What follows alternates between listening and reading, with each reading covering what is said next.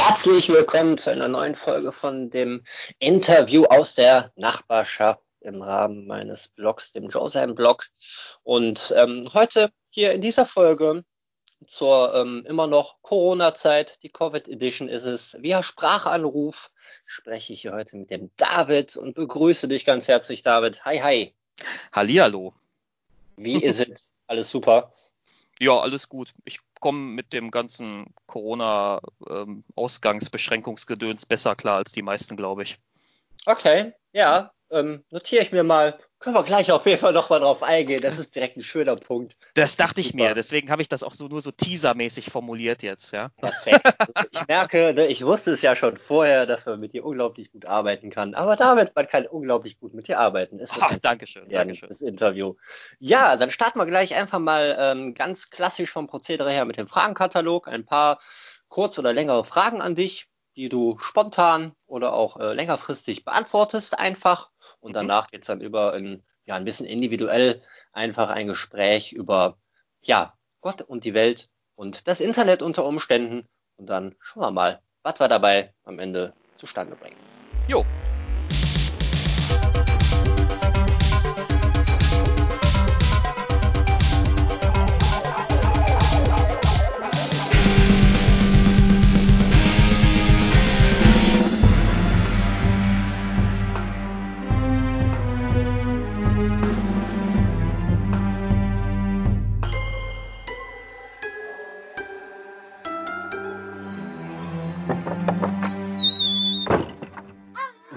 üblich am Anfang eines Interviews stelle ich einen Fragenkatalog. Du hast da bestimmt schon mal von gehört, David. Falls du dir mal eine Folge angehört haben solltest von mir. Mhm. Ja, ja, klar. Getan?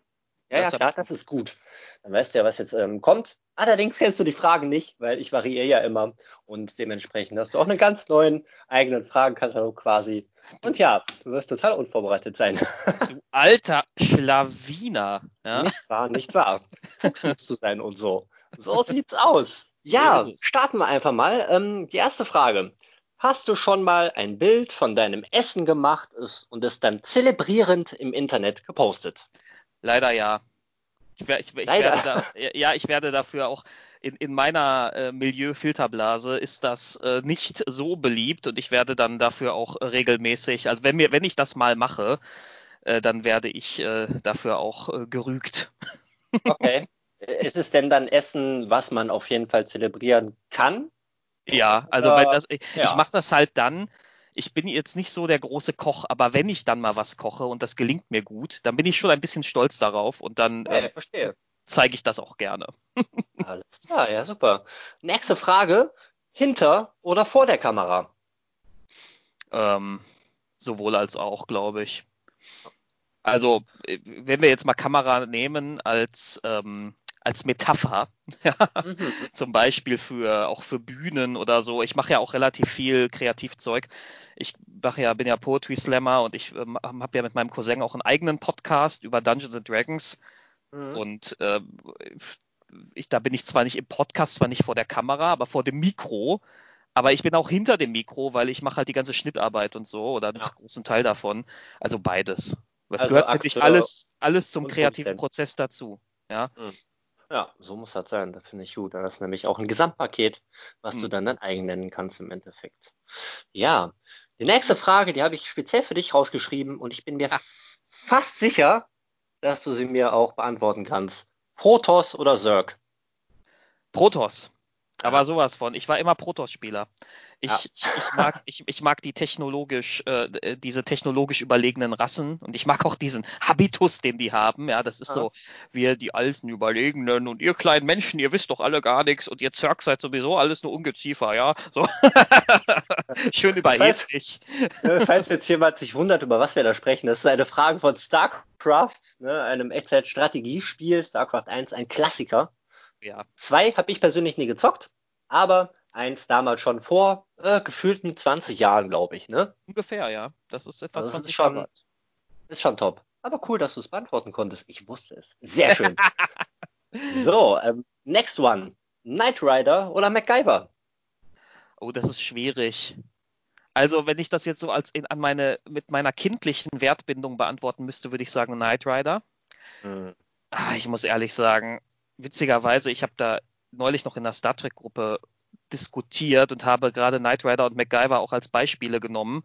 Mhm. Dafür, warum Star Trek zu der damaligen Zeit ähm, einfach die bessere Nachmittagsserie war, weil das, weil das, weil das Konkurrenzangebot war halt auch so grottig. Ja, also, aber, aber im Zweifel würde ich dann sagen Knight Rider, weil sprechende Autos sind da cooler. Ja, das ist einfach. Ja. Alles klar.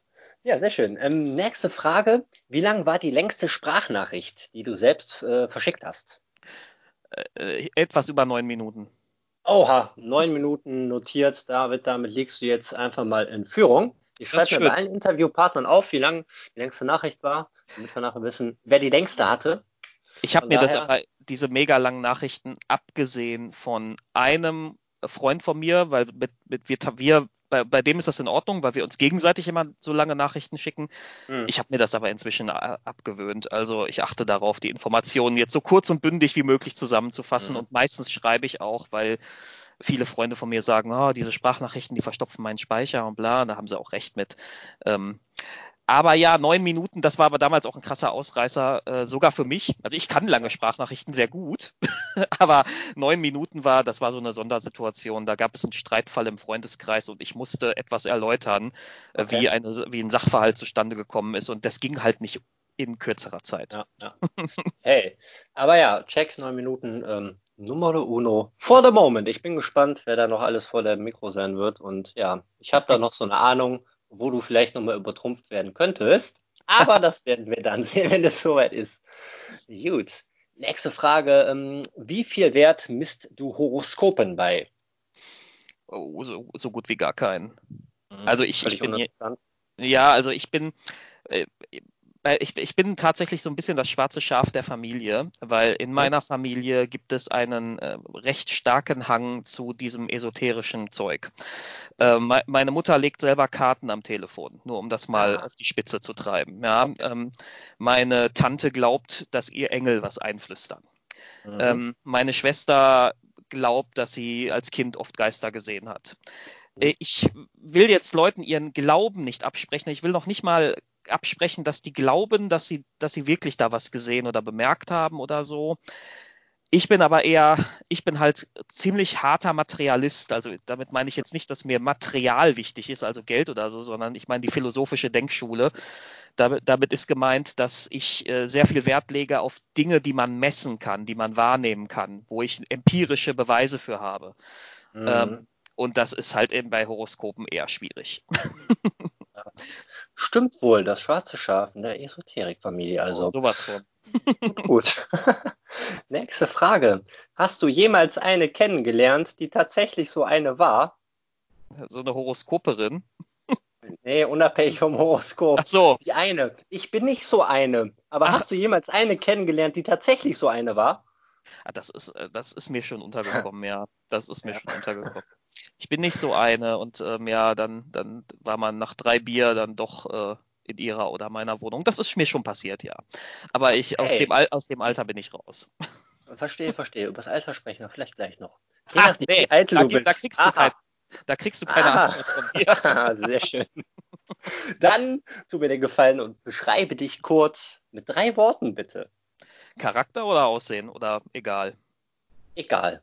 Egal. Ähm, äh, ich mache jetzt ein Wort daraus. Äh, links, rot, grün versifft. Alles klar, läuft, ja. Ähm, politisch. Ich äh, manchmal ähm, gut, also ja, ich bin, ich, ich, bin, ich bin leider manchmal sehr gutmütig und ähm, extrem tollpatschig. Okay, extrem tollpatschig. Äh, das notiere ich mir auch schon mal für später. Also, also, also, leider manchmal so, dass es schon nicht mehr lustig ist. Ja, ja verstehe. Also schon auch bitter, bis mhm. dramatisch. Das ja. ähm, ist natürlich dann nochmal eine andere Form von Tollpatschigkeit. Ja, ähm, nächste Frage. Rolltreppe oder Treppenlaufen? Treppenlaufen. Mhm. Sehr gut. Nächste Frage. Hattest du schon mal Sex an außergewöhnlichen Orten? Wenn ja, wo? Äh, ja, Aber das hängt jetzt davon ab, wie außergewöhnlich man das bewertet. Für viele wird Auto jetzt nicht so außergewöhnlich sein, ja. Ja, befürchte ich äh, tatsächlich Also auch. nicht, nicht mehr heute. Ja, so vor, Ja. also in, den- in den 70er Jahren wäre das wahrscheinlich noch der ge geile Scheiß gewesen. ja. Ja, ja. ja, also, Rückbank, ich, also da bin ich äh, jetzt leider, da, da übertrumpfen mich wahrscheinlich andere.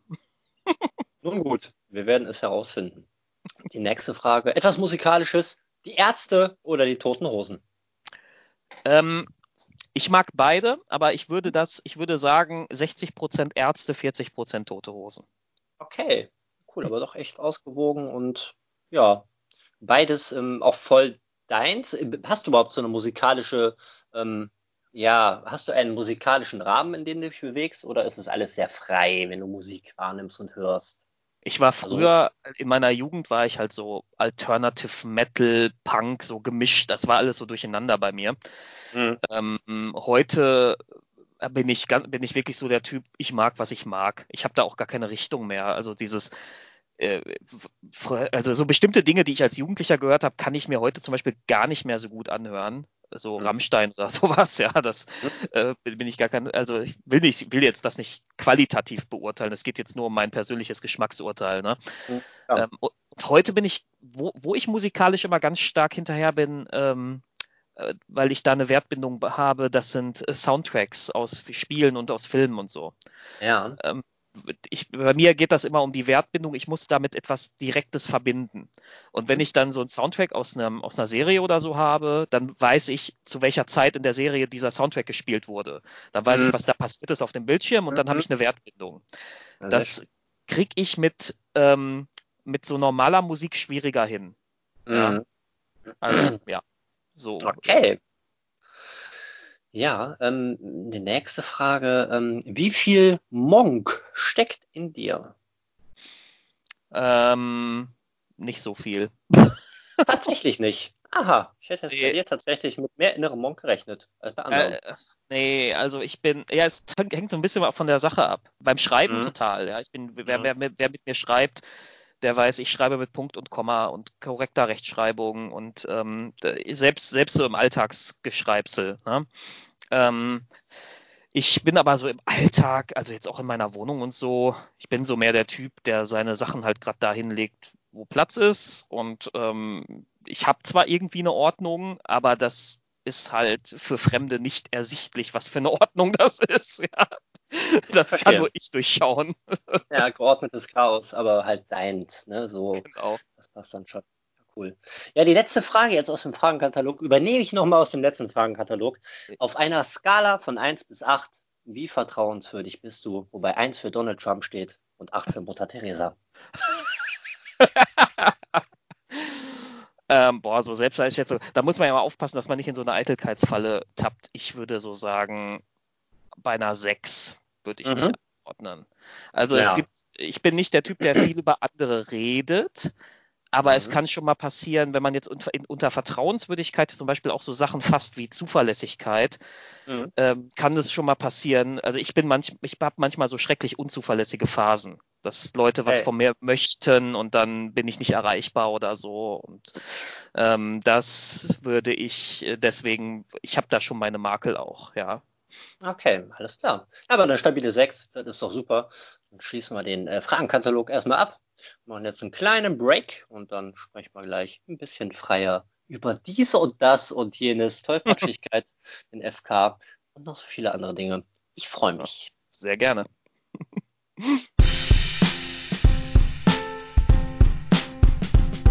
Nach diesem wunderprächtigen Fragenkatalog, der, ja, was sagte ich gerade eben noch? Ich glaube, der sechste ist mittlerweile, den ich ähm, hier im Podcast irgendwie an die Leute bringe. Sprechen wir jetzt einfach mal ein bisschen äh, freier, unabhängig von den Fragen, die da stehen müssen.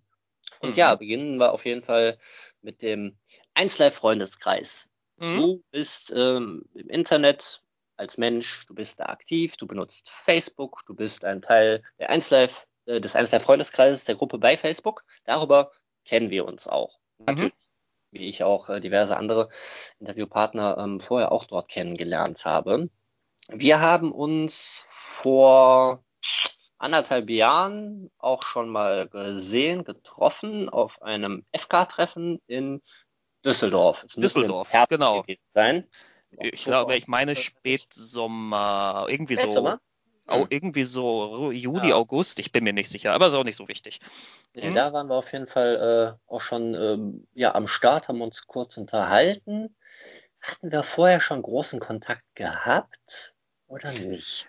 Nee, ich war zu dem Zeitpunkt auch noch gar nicht lange im FK drin. Ja. Ähm, äh, ich war bei mir wahrscheinlich zwei, dreimal in Kommentarspalten mal was ausgetauscht, aber jetzt nicht so so, so bewusst aktiv. Drüber. Ja. Mhm. Und seitdem, ähm, ja, warst du durchaus mal eine Zeit lang echt aktiv, dann warst du eine Zeit lang mal einfach komplett raus. Mhm.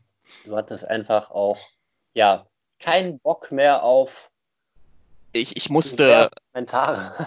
Ja, ich musste auf, äh, ich musste tatsächlich, ich habe in der Zwischenzeit meine ähm, sozusagen meine Netzphilosophie ein bisschen verändert. Ich habe okay. früher tatsächlich äh, vor diesem ersten Aus, vor diesem Ausscheiden habe ich tatsächlich äh, äh, fast nie Leute blockiert. Also selbst mhm. Leute mit, die sich absurd verhalten haben, die unverschämt waren, die aggressiv waren, habe ich in der Regel nicht blockiert, weil ich das immer als irgendwie ungerecht den Leuten gegenüber empfand, weil ich ja eigentlich so eine Haltung habe, ja, der hat jetzt die und die Meinung, aber die hat er ja auch nicht ohne Grund. Die bildet sich ja nicht äh, aus heiterem Himmel und der wird auch nicht so geboren, wie er drauf ist, sondern mhm. der entwickelt halt irgendwann eine Weltanschauung, äh, meistens durch externe Einflüsse und ähm, die, da kann der erstmal nichts für. Jemand da jetzt wegzublockieren, ist dann sozusagen eine Strafe für, für seine Weltanschauung. Mhm. Aber ich habe inzwischen über mich gelernt, es, ich, für meine eigene seelische Gesundheit ist es nötig, manchmal Leute zu blockieren. Ähm, und dann habe ich mir ein klares, so ein klares Register quasi äh, mental fertig gemacht, ab welchen, bei welchen Verfehlungen ich Leute blockiere, ohne noch irgendwas dazu zu sagen. Und dazu zählt zum Beispiel schon die Verwendung in einer ernsten Diskussion, die Verwendung von diesem Häme-Smiley. Also wenn der ich Häme-Smiley, welcher ja, ist das genau? Der Tränenlachende? Das ist, das ist der Lach-Smiley, der, den Facebook ja irgendwann zu diesen Gefällt mir Dingern hinzugefügt hat. Der eigentlich, ich glaube tatsächlich, die, die Designer bei Facebook haben eigentlich gedacht, der wird halt benutzt, wenn jemand was Witziges schreibt. Und so wird er ja teilweise auch benutzt. Das Aber er wird, ja, so, genau. Aber er wird halt auch benutzt, wenn jemand einen ernsten Beitrag schreibt und ähm, äh, jemand mit einer völlig anderen Weltanschauung sieht das nicht so und anstatt dann zu antworten, klickt er auf den Häme-Smiley. Ja, ja, ja. ja. Ähm, äh, und, und ich, das sind so Momente, das sind so Dinge, das gehört alles dazu. Da, ich blockiere jetzt jeden, der einfach, ja, der sich einfach unverschämt oder einfach albern oder trollig verhält. Ja. Ähm, Trollig. Mhm. Ja, das, das mit dem trolligen Verhalten ist halt auch immer so eine Sache. Ich will nicht, ich will nicht jedem, der das macht, unterstellen, dass er ein Troll sei. Also, dass der sich jetzt entschieden hat, ein Troll zu sein. Mhm. Aber diese trolligen Verhaltensweisen übertragen sich auf ganz, ganz viele, sogar auf Leute, mhm. von denen man das nicht erwartet. Und ich äh, finde, das ist einfach nicht in Ordnung, ähm, äh, auf so mit, egal wie man jetzt, welche Meinung man jetzt hat, auf mit so bestimmten Verhaltensweisen zu reagieren auf andere. Und ich habe das an mir selbst auch gemerkt, dass ich teilweise schon präventiv aggressiver reagiert habe auf bestimmte Leute. Und ja. das ist ja auch nicht Sinn der Sache. Also habe ich mir diesen Schutzmechanismus jetzt angewöhnt, dass ich halt alles wegblockiere, was ich als toxisch empfinde. Ja. Ähm, ja. Ja, und da sind jetzt einige. Tatsächlich ist mein, meine Internetkommunikation auch besser geworden seither wieder. heißt ähm, besser ähm, mehr oder qualitativ besser? Einfach? Nee, ich, ich habe wieder, äh, ich habe, habe wieder den Weg zurückgefunden zu viel sachlicheren äh, Auseinandersetzungen. Mhm. Ähm, und mich und dann nicht und auch selber wieder mehr wegzugehen von so Polemiken und so. Mhm. Also das war ja immer mein Schutzmechanismus. Ja, der eine drückt den Lachsmiley und ich, ja. und ich schreibe polemisch. Ähm, und auch das ist nicht in Ordnung. Und deswegen äh, bin ich ganz froh, durch diese Maßnahmen habe ich es geschafft, wieder etwas, äh, etwas sachlicher zu werden.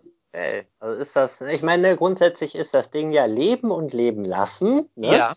Ist ja schön, aber im Internet einfach nicht immer möglich, meiner Eben. Meinung nach. Und ich habe ja auf der anderen Seite halt auch diese Grundphilosophie, ähm, wenn, der, wenn die Klugen immer nachgeben, dann regieren die mhm. Dummen die Welt. Mhm. Und ähm, das ist, deswegen fühle ich mich dann auch häufig dazu berufen, Leuten, wenn sie wirklich einfach falsche Dinge sagen, ähm, die, die, dann, die dann darauf hinzuweisen.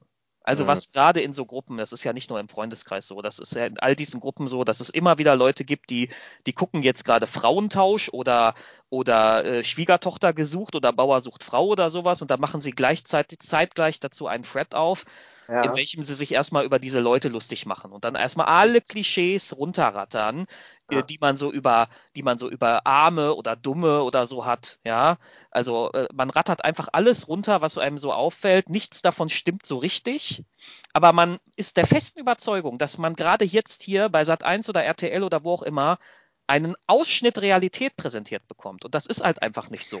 Ja, das, das ist halt einfach nicht so. Das äh, finde ich, weiß ich. Ja, dass, dass du das weiß. weißt, ne? Da ist mir klar. Aber dass ganz viele andere wissen, ist mir, das Wissen ist mir auch mhm. klar. Aber ganz viele glauben tatsächlich, dass wenn dann, wenn dann so eine, ähm, ich sag mal, etwas einfach gestrickte Familie bei, bei Frauentausch oder so gezeigt wird, dass das so ist, dass diese Leute so sind. Ja. Mhm. Ähm, und ähm, da gibt es ja diesen herrlichen, äh, äh, diesen herrlichen Beitrag von Jan Böhmermann, äh, wo er das mal bei, wo war es, bei Schwiegertochter gesucht, glaube ich, ähm, wo er dann doch diese Fake-Kandidaten eingeschleust hat, bei, bei. Ah. nee, bei, bei diesem hier mit Vera in Feen. Ich weiß gar nicht, welche Sendung das ist. Ja. Ähm, gefragt, aber ja. Äh, das, das kann man auch bei YouTube finden. Er hat da diese Fake-Kandidaten eingeführt. Und ja, die waren sehr speziell, der Vater und sein äh, Fake-Sohn. Aber okay. diese Sendung hat diese beiden Figuren nochmal so, noch so viel extremer dargestellt, als sie es eigentlich sind. Ja. Ähm, also, dass man sie schon dermaßen, also man hat die dermaßen ins Lächerliche gezogen. Ähm, und äh, ja, es tut mir wirklich leid, aber wenn Menschen glauben, dass das die Realität ist, dann muss, muss, ja. muss mal manchmal jemand kommen und ihnen sagen, nein, das ist nicht die Realität. das finde ich allerdings auch, aber vielen ist es, glaube ich, dann, ach, wie kannst du das sagen oder ist mir doch egal. Ich gucke das, ich finde das lustig. Ja. Ist halt relativ äh, beschränkt, ne? Ja. ja, das Schlimme sind dann halt immer die Menschen, die dann anfangen, mit dir ernsthaft zu diskutieren und dann immer mit dem Argument kommen, ja, ich kenne aber solche Leute. Mm. Ach so, ja, was ist das denn für ein Argument? Ja, ich, also erstmal glaube ich das noch nicht mal. Ich glaube ja. nicht, dass jemand so einen Andreas aus Frauentausch kennt. Das, das, denn diese Figur ist so speziell, das kann ich mir nicht vorstellen, dass jeder so eine Figur im Freundeskreis irgendwo hat oder im Bekannten. Welcher war das noch? Das ist der mit dem cholerischen, mit den cholerischen Aussetzern. Der, ähm, der sagt, äh, äh, wer, her, äh, ähm, ob das nun passt oder nicht, die Wohnung bleibt, wie sie ist. Okay, ja. Ich, glaub, ich glaube schon, dass das ein sehr schwieriger Mensch ist. Aber ich glaube auch, dass RTL 2 hier den nochmal extrem äh, überspitzt dargestellt hat. Wir wissen ja, wir, gerade wir, die wir hobbymäßig selbst Medienschaffende sind, wissen ja, wie leicht es geht, wie, wie schnell man eine Information auch mal wegschneiden kann. Ja? Muss nur einen Halbsatz oh, aus so einem Video rausschneiden, schon bekommt der Satz eine ganz andere Bedeutung. Ne? Ja. So. Ähm, deswegen ähm, sind diese Dinge halt immer mit Vorsicht zu genießen, finde ich. Auf jeden Fall. Ich meine, ne? Scripted Reality. Ja, eben, das sagt ja alles schon. Ne? Eben. Finde ich nämlich auch. Und dann hat es sich eigentlich schon auch erledigt, so, weil, ja, ja Vorgabe. Ne? Alles andere, was die dann draus machen, es funktioniert halt leider. Doch, äh, was heißt leider? Ne? Mir soll es egal sein, ich gucke mir den ganzen Rotz nicht an. Ich habe auch überhaupt nichts persönlich davon, mich von so etwas berieseln zu lassen. ich kriege so. da wirklich Plack. Das geht mir wirklich gegen den inneren Strich. Und da werde ich auch nicht äh, gut gelaunt bei, sondern das Gegenteil. Ich schüttel da mit dem Kopf und frage mich, wer sowas produziert und warum und für wen. Und das ist ganz offensichtlich für wen. Wir kriegen es ja mit. Ne? Mhm. Für die breite Masse und es funktioniert. Ja, ja ich, ich bin ja auch es, mir geht das halt auch deshalb gegen den Strich, weil ich bin ja auch Antiklassist. Also ich, ich mhm. hasse, mhm. ich, ich, ich, ich lehne halt dieses Einteilen in, in Klassen, Schichten und so weiter ab. Ich erkenne an, dass das gesellschaftlich gerade noch passiert, aber ich möchte eine, irgendwann mal eine Gesellschaft haben, wo das nicht mehr der Fall ist. Ja. Und das ist halt tatsächlich Klassismus pur.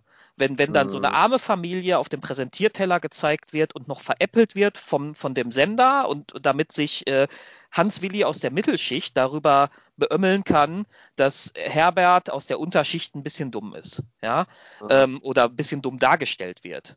Das ist wirklich, äh, das ist wirklich Klassismus pur und da steckt, finde ich, auch eine gewisse, und jetzt komme ich mit zur moralischen Wertung, da steckt nämlich auch echt Bösartigkeit hinter, finde ich.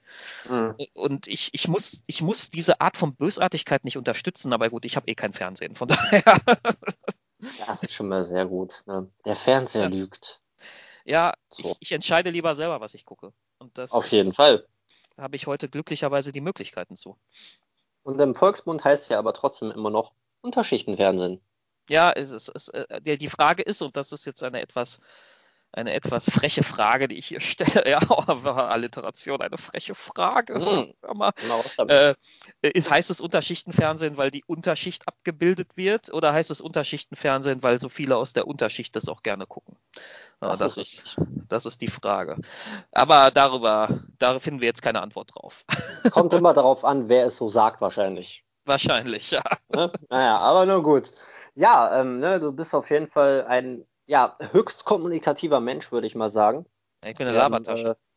äh, ähm, ja, unabhängig davon, dass du äh, jetzt viel sprichst, natürlich, bist du ja ein diskussionsfreudiger Mensch. Du schreibst unglaublich umfangreiche Kommentare oder hast es getan im Internet. Du diskutierst in, auf diversen Plattformen zu diversen Themen, im FK oder in Gaming-Foren oder bei Gaming-Zeitschrift-Seiten zum Beispiel, habe ich Ja. auch gesehen. Du machst ähm, Poetry Slam Genau. und äh, betreibst, wie eben sagtest, auch einen Podcast, ein ähm, ja, Pen and Paper ist es, Dungeons Genau. Dragons, ja, ein Yes. ähm, Fantasy-Rollenspiel. Da, darf, ich, darf ich Mhm. uns bewerben? Natürlich, äh, raus damit. Das ist der Kerkermeister-Podcast. Ähm, Und da Mhm. spreche ich mit meinem Cousin Marcel, äh, sprechen wir über Dungeons and Dragons, im Moment hauptsächlich über die verschiedenen Charakterklassen, die man wählen kann. Also jede Folge wird eine Klasse besprochen im Detail und äh, haben äh, immer im Wechsel aber auch immer so Metathemen aus der Ecke, wo wir dann Ja. zum Beispiel sprechen über das Gesinnungssystem in- oder ähm, jetzt es steht noch eine Folge an, da wollen wir soziologisch werden, da wollen wir nämlich über Gatekeeping reden.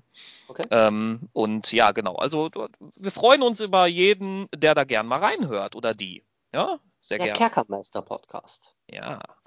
Sehr schön. Wir, wir, hatten, wir haben übrigens Ja. heute Nachmittag die neueste Folge gerade aufgenommen, die muss ich dann nachher Ah. mal schneiden. Sehr Und schön. da, und da haben wir einen prominenten Gast. Wir haben nämlich Skeletor zu Gast. Skeletor himself. ja, Das ist natürlich- natürlich. Geil. Das ist natürlich ein Traum, äh, der feuchte Traum eines jeden Kindes, wenn er seinen Anti-Helden dann wirklich auch mal zu Gast hat. Ein Ja, ich bin-.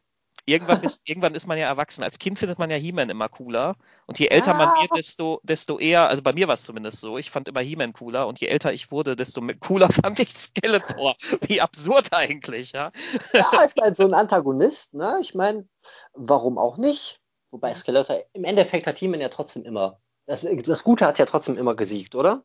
War es nicht dennoch so? Ja, eben natürlich. Bei He-Man hat mich halt immer gestört, also schon als Kind witziger, weil ich bin ja immer, immer schon kritisch gewesen, was, was auch manchmal echt anstrengend ist, glaube ich. Hm. Aber bei He-Man hat mich immer gestört, dass äh, äh, ähm, He-Man dieser omnipotente Held ist. Also der, Hm. der ist ja wirklich völlig übermächtig. Ich weiß auch gar nicht, warum Skeletor und Co. überhaupt noch versuchen, sich da zur Wehr zu setzen. Ja, das ist, so, Eigentlich total pff, Ja. egal. das ist ne? völlig sinnlos, ja. So. Ja. Der Hero. Ja, ich fand seine Frise immer ein bisschen grenzwertig. Vielleicht fand ich ihn deshalb nicht cool. Aber der Tiger war toll. Der Tiger war toll. Ich bin ja eh Katzenmensch. Ja, richtig. Ähm, eben noch kurz gesehen, als wir uns gesehen haben und festgestellt haben, wir machen den Podcast und sehen uns dabei gar nicht. Ne? Ja. Ist halt auch nur ein Podcast, ne? aber ich habe deine Muschi eben gesehen. Es war ein ziemlicher Brocken. Klingt jetzt Ja. komisch, aber hey, Ludwig sitzt auch immer noch hier auf der Sessellehne. Und Total gechillt. toll. Ja. entspannte Katze, sagst du. Äh, ja, die, die beiden sind mega gechillt. Ich habe ja zwei, Schön. Bernd und Ja. Ludwig.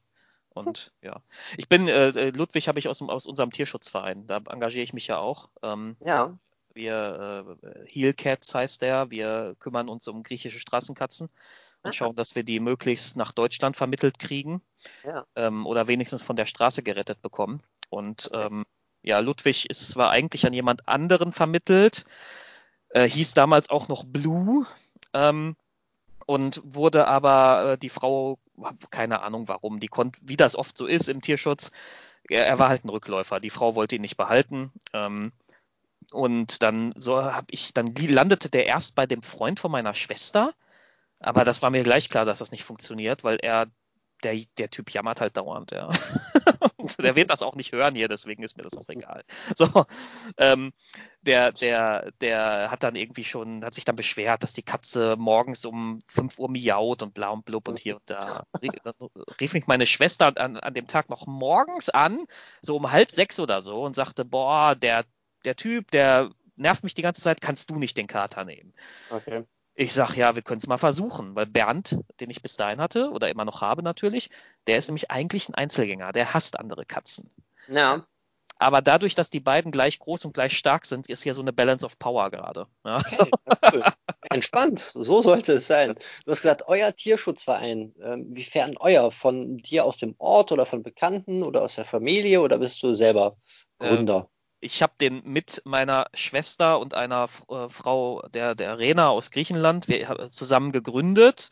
Ja. Ähm, habe mich aber zeitweilig auch immer mal wieder ein bisschen zurückgezogen aus dem ganzen Prozedere, weil ich das auch nicht durchgängig kann. Ich bin nicht so leitresistent. Das äh, mhm. macht mich dann immer, macht mich dann immer ein bisschen fertig und deswegen muss ich das ja. immer in kleinen Dosen machen. Ähm, ja, aber da engagiere ich mich trotzdem noch. Ich finde ehrenamtliches Engagement eh wichtig. Sehr, sehr, sehr, sehr löblich. Sehr schön. Ja, dass du kreativ bist, ähm, steht nicht äh, zur Frage. Bist hm. du aber auch musikalisch? Jein, es geht. Also ich habe, ich, ich glaube schon, also ich kann kein Instrument spielen oder so. Mhm. Ähm, ich habe aber schon manchmal so Prozesse, wo ich zum Beispiel Musik hil hilfreich finde, wenn ich was schreibe oder so. Mhm. Ich weiß nicht, ob das schon unter Musikalität fällt. Ich weiß es wirklich nicht. Ja, Musikverständnis im Endeffekt oder Gefühl für Musik zu haben und sich darauf einlassen zu können, dass Musik auch die Stimmung verändert. Mhm, ja. Ich ist schon definitiv ein musikalisches Verständnis irgendwo. Vielleicht ist es aber auch nur ein Harmonieverständnis oder ein Tonverständnis, Klangverständnis. Ich weiß es nicht. Ein Gefühl. Aber ja, so insofern ja. Ähm, ich, also wenn man das unter, unter diesen breiteren Parametern betrachtet, mhm. dann ja. Weil ich kann okay. selbst kein Instrument oder so spielen. Ah, ah, ah. Du hast gesagt, beim, beim Schreiben Musik hören. Ich höre ja eigentlich beim Schreiben, also ich höre auf jeden Fall immer Musik beim Schreiben. Wie mhm. ist es bei dir? Schreibst du auch immer mit Musik oder schreibst du dann, wenn du schreibst und dann ist es völlig egal, was deine Umwelt macht? Das kann beides vorkommen. Ja, also auch spontaner Schreiber unter Umständen. Es hängt immer davon ab. Also wenn ich, es gibt ja halt Momente, wie jetzt gerade, wie jetzt wieder bei unserem Schreibprojekt, wo ich so einen Text in Arbeit habe und ich weiß zum mhm. Beispiel nachher muss ich mich nochmal dran setzen und nochmal drüber gehen und äh, eventuell kleine, kleine Schwächen nochmal ausbügeln, ja. Mhm. Wenn ich das so gezielt mache und genau weiß, du heute Abend arbeitest du in Anführungszeichen, so von, mhm. keine Ahnung, elf bis eins oder was, ja, ähm, dann mache ich mir Musik an, weil das so ein geplanter Prozess ist. Mhm. Äh, wenn mich jetzt ähm, plötzlich eine Idee überfällt, dann vergesse ich meistens Musik anzumachen. Ja. Es kann passieren, dass ich mitten im Schreibprozess irgendwann feststelle, so nach drei Seiten, oh warte, du hast gar keine Musik an. so, und dann mache ich Musik an. Aber das äh, kommt immer drauf an, ja.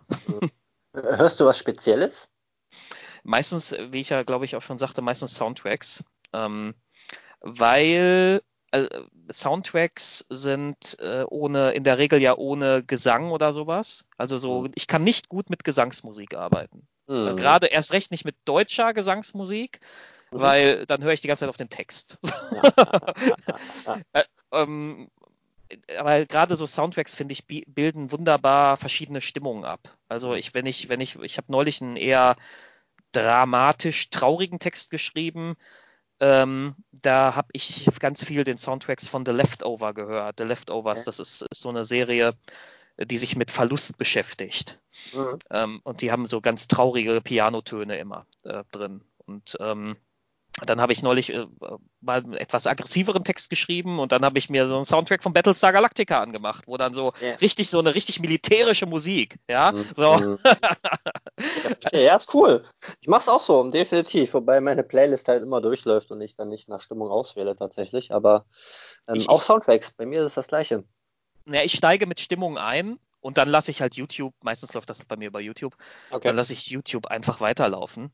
Mhm, ähm, ja. Und äh, merke dann manchmal mitten im Schreiben, okay, jetzt bist du aber ganz weit weg von der Ursprungsstimmung mit der Musik. Jetzt musst du vielleicht noch mal äh, was anderes anmachen. Ja. Aber eigentlich reicht das einleitend einmal so ein, so ein Song, der mich, der mich einstimmt und dann ist es auch fast egal. Ja, ein bisschen in der Mut, in der Stimmung zum genau. Schreiben. Und dann kann ich mir sehr gut vorstellen, dass du dann wirklich auch einfach schreibst und dann drei Seiten hast, anderthalb Stunden später oder wie viel Zeit auch immer und dann auch darüber Zeit vergisst auch, oder? Ja, das so als ja, Schreibprozess, als kreativer Prozess, du bist dann drin. Ja, man vergisst ja. dabei die Zeit. Das ist eigentlich eine ganz, ganz wunderbare Sache, die Zeit anhalten zu können. In, ne, in dem Moment im Prinzip ist es natürlich nicht, weil die Zeit läuft immer weiter, aber trotzdem. Ich finde, das ist ähm, was ganz Wundervolles. Ich hatte das, ja, das ist eigentlich auch gut, aber manchmal muss ich abwägen, wie viel Sinn macht das jetzt? Weil ich habe nämlich kürzlich in eine, ich bin in, bei, bei, Facebook in so einer Star Trek Gruppe mhm. und da habe ich einen langen Diskussionsbeitrag geschrieben. Der sollte eigentlich gar nicht so lang werden, aber er wurde dann am Ende extrem lang. Ähm, das, da war irgendwie, habe ich bewusst eine, eine, provokante Fragestellung aufgemacht, nämlich äh, Star Trek, äh, egalitäre Utopie oder elitäre Dystopie. Ja, okay. und dann habe ich, dann hab ich auch wirklich bewusst so Beispiele rausgesucht, wo gezeigt wird, dass Star Trek extrem elitär sein kann, wo, ja. auch, Eli wo auch Eliten bevorzugt werden, also wo sie sich nicht mal rechtsstaatlich irgendwie äh, verantworten müssen. Und dieser Text, den ich da geschrieben habe, war ganz lang und der hat ganz viel Zeit gefressen. Ja, ja. Und dann ähm, eigentlich wollte ich nur mal eben, wie man das eben so macht, so mal, ich mache mal einen Facebook-Post, ja, so okay, zack, okay. drei Zeilen schreiben und fertig und dann war das Ding unendlich lang und ich hatte wieder die Zeit vergessen und das, ich hatte morgens um neun angefangen und dann war es nachmittags um zwei. Ja. Hey, krass. Ja, ist natürlich dann, ja, es kommt halt drauf an. Ne? Ich kenne das halt, wenn du dann was wirklich bewusst auch schreibst, um etwas herzustellen, nicht unbedingt einen Diskussionsbeitrag in einer Facebook-Gruppe. Ne?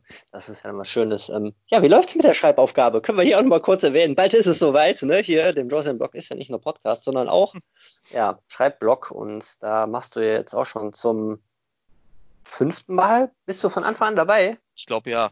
Ja, ja. ja. Ne? Hast ja. alle Runden mitgemacht. Zum fünften Mal äh, machst du mit. Unser Thema ist ja dieses Mal, der Apfel fällt nicht weit vom Stamm. Mhm. Und, ähm, ja, läuft bei dir? Ja, ja, der Text grundsätzlich steht. Ich muss da halt nur noch mal in die Details. Ja, ich werde jetzt aber nichts spoilern. Äh, um Gottes Willen, bitte verschone mich mit Spoilern. Ich äh, tue das ja auch nicht mit euren Texten. Ich lese mir die auch immer dann erst durch, mhm. wenn ich es veröffentliche. Auch wenn ich sie vorher schon bekomme, ist mir egal. Ja. Wird nicht beachtet. Von daher, ich bin sehr gespannt. Nächste Woche Donnerstag ist es nämlich soweit. Dann geht die fünfte Runde an den Start. Insgesamt haben wir sechs Schreiber, meine ich, dabei. Eigentlich sind sieben. Einer steht auf der Kippe, meiner Meinung nach. Muss man mal gucken. Hm. Aber sechs sind es auf jeden Fall. Da wird wieder einiges dabei sein. Super. Und äh, ja, finde es auch großartig, dass du da mitwirkst, die ganze Zeit schon über, im Endeffekt. Das ist jetzt seit mh, hm, einem halben Jahr, mache ich das? Irgendwie ich, sowas, ne? Mitte ich weiß es Jahr. gar nicht. Nee, ich glaube aber länger als ein halbes Jahr. Ich glaube, glaub, so ein Jahr oder so bestimmt würde ich jetzt vermuten, aber ich weiß es nicht genau. Aber ich, nee, aber ich finde das auch super, weil das ist gerade diese Art, äh, äh, hilft mir auch, mich noch ein bisschen weiterzuentwickeln, weil ja immer, äh, immer Themen vorgegeben sind. Ich kann mir nicht, ich kann zwar im Rahmen dieses, dieser Thematik äh, natürlich variieren, aber ich kann den Rahmen nicht verlassen. Mhm. Und ähm, das äh, ist, ist eine ganz andere Herausforderung, als wenn du komplett frei bist, äh, jetzt irgendwas zu schreiben. Ne? Ich auch immer sehr reizvoll. Einfach nicht zu wissen, was da kommt und dann ne, ein bisschen Zeit, einen Rahmen und dann das halt ähm, erarbeiten im Endeffekt und halt möglichst cool, produktiv für sich selber natürlich um, umzusetzen. Mhm. Und ja, ja, war es echt immer extrem gelungen. Aber schreiben kannst du ja. Von daher musst du dir ja nichts vormachen. Ja. Konntest du das äh, schon immer? War es schon immer auch so, dass, weiß nicht, Schrift Sprache ähm, in der Schule, in der Bildung, Vorbildung immer schon ein Thema für dich war oder wann hat sich das so entwickelt bei dir? Weißt du das? Also ich weiß, dass ich in der Grundschule für meine, wenn wir dann so Aufsätze geschrieben, schreiben mussten, so, so, so Geschichten, sowas wie, was haben wir im Sommercamp erlebt oder so ein Kram, ja. Mhm. Ich glaube, wir haben das nicht Sommercamp genannt, aber egal, ja. Was haben wir beim Sommerausflug erlebt, dass ich da immer viel Lob, ganz viel Lob bekommen habe und äh, darüber ja. dann äh, wie das halt ist, wenn man Bestätigung erhält, dann, dann ja. baut man das meistens aus. äh, mein Vater ist ja auch äh, freiberuflicher Journalist gewesen, ähm, vor seinem, bevor er die Familie verlassen hat. Ich weiß gar nicht, was der heute macht. Ähm, und der äh, dem, demnach, also das schreibende Handwerk war ihm daher auch äh, gegeben. Mhm. Ich habe da halt, ich glaube, ich glaube tatsächlich, auch wenn ich dir jetzt keine, äh, keine genaue Situation nennen kann, glaube ich, dass ich einfach auch passiv ganz viel mitgenommen habe davon. Ja. Ähm, ich musste halt auch immer mal seine Texte gegenlesen, als ich älter war, ne? Dann so oh. gucken nach Fehlern und Logikfehlern ja. und so, wo, wie passt es inhaltlich und man lernt darüber auch einiges. Ähm, ja, und dann habe ich halt noch so eine so eine Schreibphilosophie, die viele nicht ganz verstehen, weil ja immer dieses Talent, also wir beide werden das jetzt verstehen, aber äh, viele Leute glauben ja an dieses, an diese Talentgeschichte. Schreiben sei nur wie wie malen oder so, ja, ist alles nur Talent und man kann es nicht lernen mhm. und bla und blub und das stimmt so nicht ganz. Natürlich mhm. spielt Talent eine Rolle, ja, will ich auch gar nicht, ich will auch gar nicht behaupten. Also ich glaube schon, dass ich da ein Talent habe. Ähm, aber Schreiben ist auch ein Handwerk und das ist auch erlernbar. Und selbst der Talentierteste hat von seinem Talent nicht viel, wenn er sich nicht ein paar handwerkliche Dinge zu eigen macht. Ähm, das muss man jetzt nicht wie, wie bei, wenn, beim Gitarrenlernen, so mit dem Notenblatt oder so, ne? aber äh, man lernt automatisch so ein paar, so ein paar handwerkliche Sachen. Man lernt irgendwann, was ist eine Alliteration, wie funktioniert das, warum funktioniert die, wie die funktioniert. Ja? Mhm. So, ähm, was ist eine Aufzählung? Und selbst wenn man das unbewusst macht, hat man da was Handwerkliches übernommen. Ja? Und deswegen äh, auch alle, die sagen, oh Gott, schreiben, ich würde so, ich habe so viele geile Ideen, aber ich kann halt nicht schreiben, dann sage ich, hm. nee, lasst euch davon nicht abhalten. Wenn ihr geile Ideen habt, ist Ach. das schon die halbe Miete. Ja. Mhm. Ich denke, man lernt ja auch, wenn man einen eigenen Anspruch wirklich hat oder auch die Motivation dazu hat, dann auch etwas zu schreiben, merkt mhm. man das ja. Oder sollte man ja meinen, wenn man den Anspruch hat, merkt man ja relativ schnell, ob man damit zufrieden ist oder nicht und bekommt natürlich auch Bestätigung von außen oder auch von innen oder auch nicht. Ja. Ne? Eben. Also Dann, es ist, es ist eine, es ist eine, es ist auch eine Lernfrage und auch eine Erfahrungsfrage. Es ist nicht nur eine Talentfrage. Ja, mhm. ja ich sehe es ähnlich, definitiv. Also, ne, gerade die Grundlagen einfach unserer Sprache und die Möglichkeiten, die ja nun mal irgendwo mal irgendwo gestanden haben oder aufgeschrieben wurden von irgendjemandem, der meinte, das wäre dann so. Ne, danach richten wir uns natürlich auch nach einem gewissen, ja, Schriftsystem. Aber trotzdem finde ich weiterhin, ist die Schrift auch im eigenen Ermessen unglaublich frei. Gerade im ja. künstlerischen Aspekt auch wenn du natürlich ne, Vorgaben hast, du musst einen Text für jemanden schreiben oder so, der müsste eher ja ähm, ernster sein oder gediegener sein. Aber grundsätzlich kannst du ja auch völlig viel variieren mit Worten, mit bewussten Umstellungen von Sätzen und Worteinschüben mhm. oder Verschüben oder ähnlichem. Da, gibt, da geht ja auch einiges einfach. Ne? Von daher finde ich auch, dass es einfach mal gemacht werden sollte. Dann merkt ja. man das ja auch schon. Ähm, ich meine, ich, ich zum Beispiel, also erstmal muss ja auch jeder und jede den eigenen Stil finden. Ja, das ist ja auch wichtig. Also es gibt, da gibt es jetzt keine Universalregelung zu sagen, das ist jetzt ein guter Text und das ist kein so guter Text, sondern häufig ist das auch eine Stilistikfrage. Mhm. Ähm, ich zum Beispiel bin gar kein großer Wortakrobat. Also ich bin nicht der Typ, der jetzt ähm, ganz geschickt mit, mit Worten und ihrer Mehrdeutigkeit oder so arbeitet. Mhm. Ja, da gibt es ganz großartige Poetry-SlammerInnen, die einfach einfach nur mit einem Wort, quasi auf Basis von einem Wort einen ganzen Slam-Text verfassen, mhm. weil äh, dann die verschiedenen Bedeutungen runterrattern und erklären und das ist also, das, das ist, das ist ganz großartig, aber das ist nicht meins, das kann ich nicht gut. Mhm. Ja, ich meine, ich kann häufig mehr so ähm, appellative Sachen wo am mhm. Ende auch meistens ein Appell steht äh, oder auch nicht da steht und trotzdem ist er in dem Text drin. Ja, so. Mhm. ja ich finde aber auch deine Texte bisher, die ich so gelesen habe, ähm, die Geschichte an sich, die du erzählst, fühlt sich und liest sich halt extrem authentisch meist. Auch wenn das Geschriebene, wie du ja sagst, nicht exorbitant äh, abstrakt ist, sondern eher ja einfacher, aber nicht zu einfach. Ne, aber wirklich im Kern dann die Aussage hat. Aber trotzdem ist es eine schöne Geschichte auch immer. Das ist, ähm, das ist wirklich sehr angenehm, muss ich sagen. Also es gibt, es gibt ja diese äh, im Literaturbereich, äh, die vertreten ja viele diese Theorie. Adjektive sind schlecht, sprachliche Mittel, also so verschiedene, sowas wie Metaphern und so, das ist viel, viel besser. Hm. Und das ist im Großen und Ganzen würde ich dem auch zustimmen, aber manchmal wird ein Text dadurch schwurbelig. Wenn du, hm. wenn du anfängst, statt, statt einfach zu sagen, ähm, äh, keine Ahnung, äh, er hatte eine große hakenförmige Nase, ja, wird die mit zwei Adjektiven beschrieben, so, ja. Mhm. Ähm, wenn man daraus jetzt irgend versucht, irgendeine Metapher zu machen, ja, seine Nase war, seine Nase war größer als äh, die Gizeh-Pyramide, ja, oder irgendwie so ein Kram, dann, dann, dann wird, dann fängt das an, schwurbelig zu klingen. Dann, dann, mhm. dann, dann, dann mag es auf, ja, dann mag es auf, auf einer Poetry-Bühne zum Beispiel viel poetischer klingen, aber eigentlich wird hier gerade was ganz Banales beschrieben.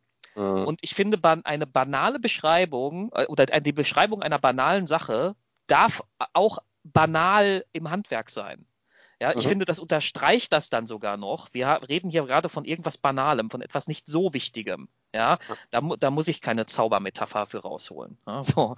Ich, ich ja, habe tatsächlich, äh, tatsächlich einen Poetry-Text, der auch dieses Thema aufgreift, wo ich dann immer ja. wieder an, an einem Satz festmache, den ich immer wiederhole, so als Running Gag, äh, was passiert, wenn, wenn der so, äh, wenn, wenn, wenn die ganzen Adjektive ersetzt werden durch solche äh, Wortspielereien. Und dann wird der Satz erstmal dreimal so lang und zweitens klingt er halt nur noch albern, ja. So. ja.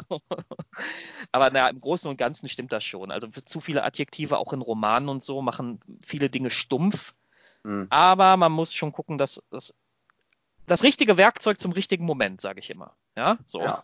Ja, ja, ja, ja. Ne, man passt sich an, man entwickelt sich aber auch ein bisschen, gerade jetzt, wenn du davon sprichst mit Adjektiven, die ich ähm, zuletzt beim Schreiben auch bewusster tatsächlich ähm, wieder darauf geachtet habe, hm. verschiedene mal auszuprobieren, um dementsprechend die ähm, Substantive zu schmücken oder halt zu beschreiben.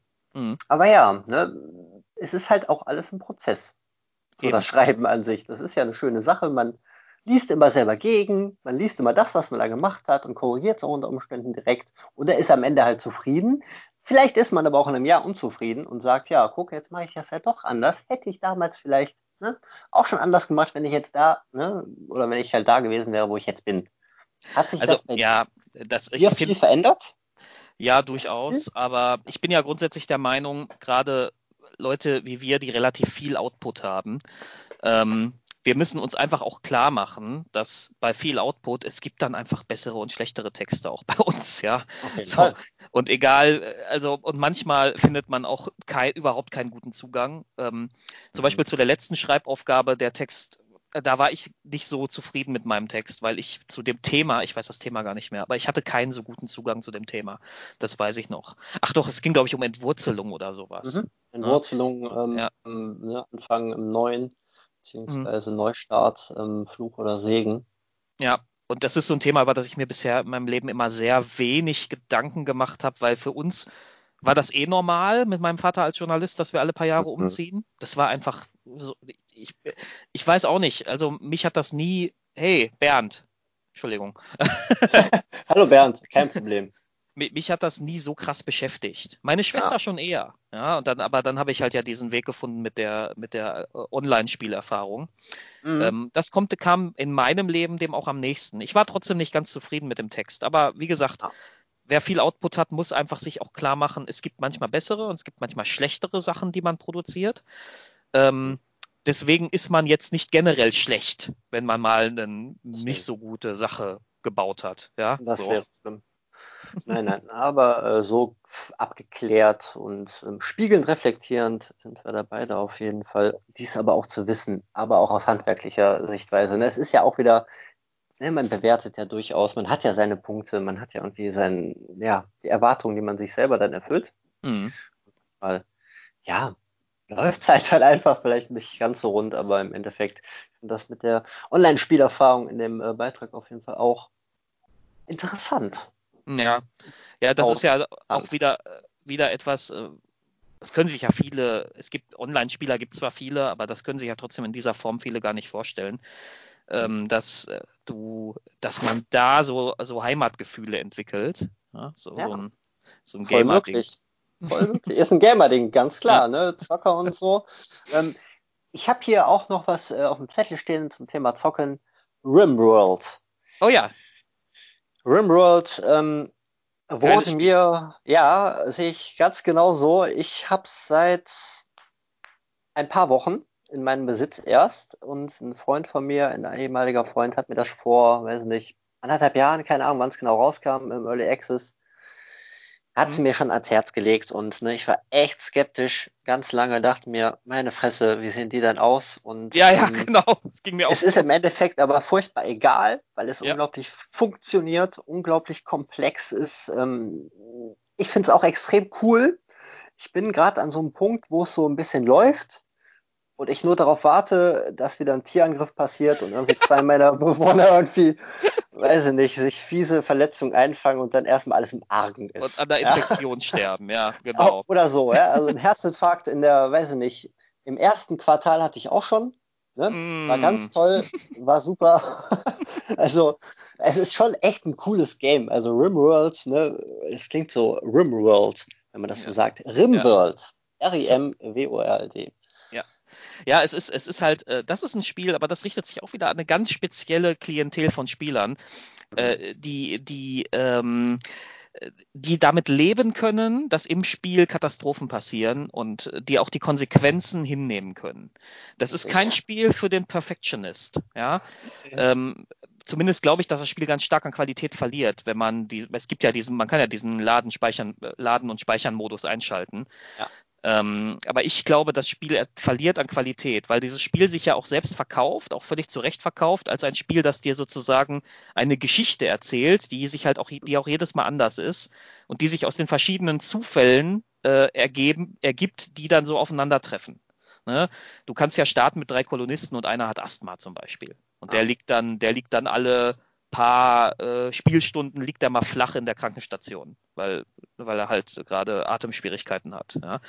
Ähm, du kannst, äh, du kannst starten mit einem Kolonisten, der ist, da hast du einen dabei, der ist Pyromane und ja. wenn, der, wenn der mal austickt, dann fängt der an, Sachen anzuzünden. Ja, deine eigene Siedlung anzuzünden. Das ist furchtbar toll. Und dann hast du halt die anderen beiden dabei, die Feuerlöschen verweigern. Und dann, Prost Mahlzeit. Ja, ja, Ich, hatte, ich hatte gestern so eine Situation, da habe ich mich auch geärgert. Das hätte ich auch besser machen können. Da bin ich losgezogen, um einen äh, jemanden zu retten, der irgendwo gefangen war. Der, beziehungsweise ja, der war bedroht von zwei Wildtieren. Und dann bin ich dahin und äh, habe die Wildtiere auch erfolgreich bekämpft, aber leider ist einer meiner Charaktere gebissen worden und hart gebissen worden und ähm, ich hatte, leider war das genau der Mediziner und die anderen beiden konnten mhm. überhaupt nicht Medizin. Ja, und ja. dann ist er an einer Infektion verreckt. Dann habe ich einen Kolonisten quasi gegen den neuen eingetauscht. Das ist echt schon lustig auch dabei, beziehungsweise, ne, es ist natürlich, ne, ey, man, man könnte ja meinen, machen wir gerade irgendwie so einen Nerd-Podcast so, ne, ja, oder einen Zocker-Podcast, aber ne, von meiner Seite aus total, ich bin voll das PC-Kind einfach immer schon gewesen. In letzter Zeit eher weniger, weil die Prioritäten sich natürlich auch verlagern mal in so einem Leben. Aber grundsätzlich, ich finde es auch extrem gelungen. Ne, es ist völlig gut, völlig variabel, immer wieder neu, im Prinzip natürlich gleich, ne? So vom Aufbausystem, vom Wirtschaftssystem her. Aber das war erstmal alles zu checken und zu blicken, ne? bis man da so den Überblick hat. Ja, da vergehen ja auch mal ein paar Spiele. Von daher, das, das hat schon echt richtig feine Nummer, ganz klar. Ja, das hat eine richtige Lernkurve, das Spiel. Ähm, ich habe tatsächlich auch mal so ein, äh, wo ich aber ganz unregelmäßig nur äh, Videos veröffentliche, so ein Let's Play-Kanal für Rimworld, mhm. wo ich, äh, äh, wo ich ab und an, äh, da habe ich halt aus einer anderen Gruppe, nicht aus dem Freundeskreis, aber aus einer anderen Facebook-Gruppe Leute genommen und spiele quasi, wobei doch der Kahn ist auch dabei. weiß der Kahn davon, Kahn, Grüße.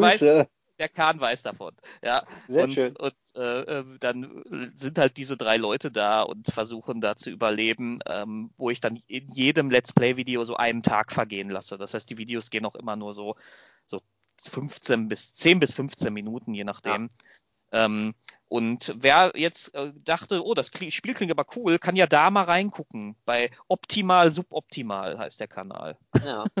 da poste ich aber nur. Ähm, ja. Wenn die Leute die Sachen von dir, deinen Output mitbekommen möchten, dir folgen möchten, wo erreicht man dich online? Wo findet man dich? Wie findet man dich? Natürlich ähm, auf Facebook. Äh, da habe ich eine Seite für meinen Poetry Slam. Ähm, ganz unkreativ. David Hinder Poetry Slam. ähm, ich habe auch eine Website www.davidhinder, also alles zusammen.de. Ähm, Ich bin auch bei Instagram unter David Hinder, äh, Poetry ah. Slam. Und ähm, bei YouTube ebenfalls auch unter David Hinder Poetry Slam, weil ich ein paar meiner Auftritte wurden, wurden videotechnisch festgehalten. Ja, ähm, sehr schön.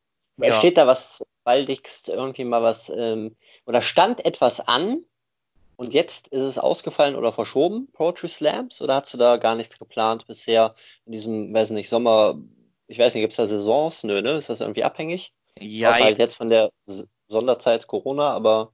Mhm. Also, Jetzt gerade ist natürlich alles dicht, weil Veranstaltungen ja gerade nicht erlaubt sind. Ähm, ja. Ich hatte ohnehin eine Pausephase, deswegen trifft mich mhm. das jetzt gar nicht so hart. Okay. Ähm, aber ich weiß, dass ähm, viele, viele Veranstaltungsorte gerade kämpfen und dass viele äh, mir bekannte KünstlerInnen, die halt auch äh, mit dem ähm, die halt auch wirklich davon leben, äh, äh, im Moment natürlich kämpfen. Ja, ähm, das, da habe ich natürlich das, das Glück des Hobbyisten sozusagen. Mhm.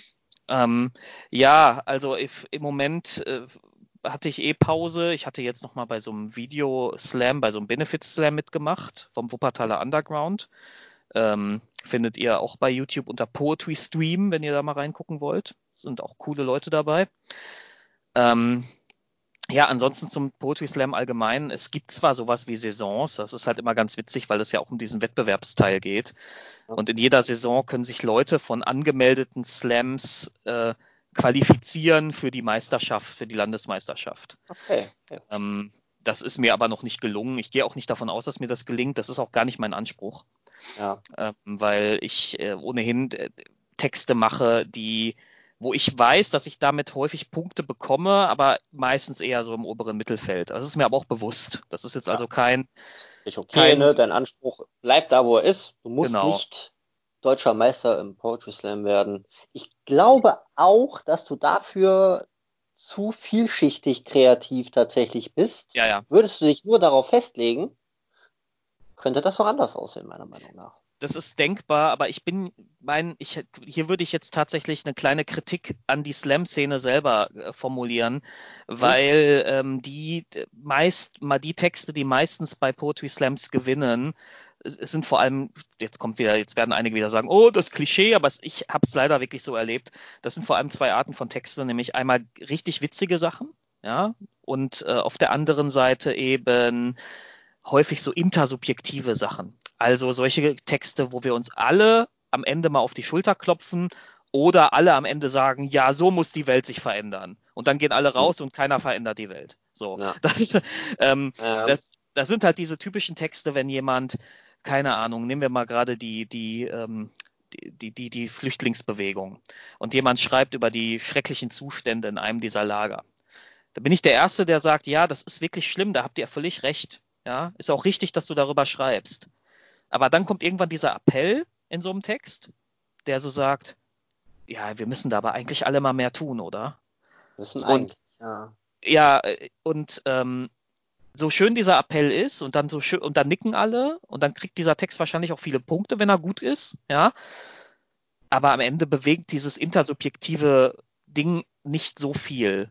Also die Leute gehen ja jetzt nicht nach Hause und, und äh, das Erste, was sie machen, ist, äh, ist für so ein Flüchtlingsboot zu spenden. Ja, also für so eine Rettungsorganisation. Ja. Ähm, und äh, das ist halt so ein bisschen, was mich immer so ein bisschen stört, dieses Intersubjektive. Wir, ne, wir, wir, man klopft sich immer so ein bisschen selbst auf die Schulter auch so gerne, dass man so auf der richtigen Seite steht. Ja, wir sind alle gegen rechts, wir sind alle AntifaschistInnen, ja, das bin ich auch. Wir sind alle AntisexistInnen, das bin ich auch. Ja, ähm, ähm, ich weiß noch nicht, was, was dieses sich regelmäßig gegenseitig bestätigen man immer bringen soll. Ich will nicht sagen, dass das alles so ist, ja, aber manchmal wünsche ich mir so ein bisschen die Nachkriegsliteratur zurück, wo hm. Leute einfach nur ihre sozusagen ihre Beobachtungen ihre Beobachtungen am Menschen zusammengefasst und kritisch zusammengefasst haben, ohne einen Appell am Ende. Mhm. Ohne zu sagen, so muss jetzt aber sich die Welt verändern. Sondern da mhm. die großen Autoren der Nachkriegszeit haben immer nur, ja, die haben alleine dadurch, dass sie die Kritik quasi verfasst haben, die in diesen Texten steckte, haben sie ihren Appell schon mitgegeben, sozusagen. Ja. ja. Ohne dass jemand das nochmal extra betonen musste. Ja. Ähm, und diese Art kritische Literatur fehlt mir manchmal heutzutage. Das äh, versuche ich manchmal selbst so ein bisschen in die Richtung. Das gelingt mir aber auch nicht immer. Meine ersten Texte waren auch alle mehr so nicht, nicht keine Comedy-Geschichten in dem Sinne, aber hatten alle schon ihre Pointen. Mhm. Ähm, jetzt gerade arbeite ich tatsächlich an erheblich ernsteren Sachen, ähm, ja. teilweise. Ähm, ja, mal gucken. Ähm, aber das fehlt mir. Das fehlt mir auch in ja. der Poetry-Szene manchmal. Ja, ja ist doch ein ähm, ja, guter Hinweis, wie ich finde, ein guter Einschub. Und ähm, ich finde auch, wir könnten tatsächlich jetzt noch stundenlang weiterreden. Könnten wir. Aber ich finde auch, ähm, dass wir ein bisschen auf den Rahmen auf jeden Fall ähm, Acht geben.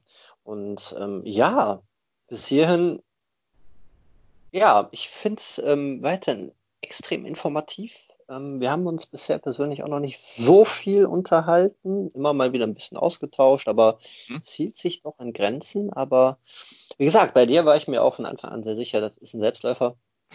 ja, was soll ich sagen? Es ist genauso passiert wie ähm, gedacht und äh, finde ich sehr schön, diese Bestätigung einfach. Das ist so ein angenehmes, ähm, völlig ja, gegenseitiges Gespräch. Hast du das auch völlig frei, easy selbstbewusst halt mitmachst, du kennst das, du stehst auf Bühnen, du bist kreativ, du bist selber ein Sprachenmensch, ein Schreibermensch, ein, ein Wortmensch, machst es selber mit dem Podcast und ich finde es extrem cool, dass du jetzt hier auch der Teil davon ähm, geworden bist, endlich. Ich glaube, ich hatte dich auch vor anderthalb Jahren schon mal gefragt oder so, als die erste Welle Interviews lief bei mir irgendwie so und dann, ähm, dann kam, die, irgendwas. kamen die Termine erst nicht zustande und dann hast du ja eh gesagt, du machst jetzt Pause. Genau. Und ja, aber genau. alles gut. Hat, ich ja. dachte mir so, ich bin ja dann immer so, äh, ja, wenn es jetzt nicht, dann später. Ja, äh, läuft nicht weg. Also, ne, Eben. zum Glück äh, ist es jetzt auch wieder da. Ich freue mich sehr. Es hat, macht echt viel Spaß auch und ist echt cool und schön, dass du jetzt auch mitmachst und die anderen auch mitgemacht haben. Einfach so. Ne, jetzt natürlich viel einfacher noch, als wenn man sich zwingend treffen müsste. Würde mich äh, persönlich auf jeden Fall mehr äh, interessieren, die Leute dann auch ne, einfach ähm, vor mir sitzen zu haben und sie interviewen zu können. Aber trotzdem, ich finde auch, ne, dieser Anruf wurde übrigens im gegenseitigen Einvernehmen äh, aufgezeichnet. Diese Sprachanrufe mhm. extrem gut, toll, funktional und ja, zum Ende hin, ne, gebühren dir noch ein paar Sätze, Worte, irgendetwas, was du an irgendjemanden noch richten möchtest oder auch nicht und dann nach, äh, ja, sagen wir schon Tschüss. Ähm, ich sage, keine Ahnung, ich will jetzt das gar nicht gezielt an Leute richten, aber ich, ich möchte grundsätzlich, wer wer, wer eine bessere Welt will, der muss immer auch dafür, der muss quasi bei sich damit anfangen. Ja? Und der muss auch aufpassen, dass, dass er nicht, äh, dass er nicht äh, ständig dass er sich nicht mit an falschen Feindbildern abarbeitet und so und, und Doppelstandards setzt und solche Geschichten. Ähm, und das, das beobachte ich leider ganz, gerade in der progressiven Szene immer ganz viel. Dass mhm. man, man hat halt die, die einen sind die Guten und die anderen sind die Bösen und mit den Bösen darfst du es halt machen.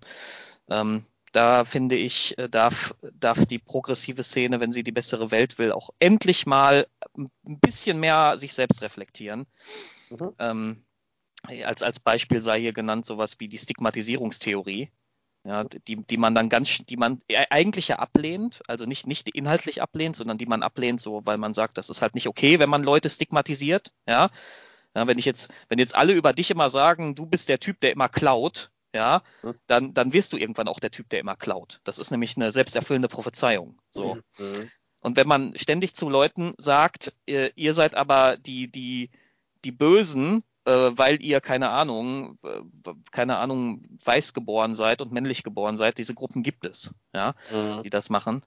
Ähm, dann wendet man diese Stigmatisierungstheorie auf diese Leute an und dann verhalten die sich auch dann verhalten die sich auch wie Arschlöcher. Ja, das ist leider so. Ja, man, manche sind es auch schon vorher, mit denen darf man dann auch, man, darf man auch mal ein bisschen härter umgehen, aber ja. Also wer eine bessere Welt will, bitte fangt ein bisschen bei euch an. So. Sehr schön. David, ich danke dir sehr. Ich hoffe, wir sehen uns bald dann auch nochmal in echt. Ja, ich und, danke. Äh, ja. Spaß gemacht und würde sagen, auf bald, bis dann wieder heißt, die nächste Folge von dem Interview aus der Nachbarschaft. Macht's gut. Ade. Ciao.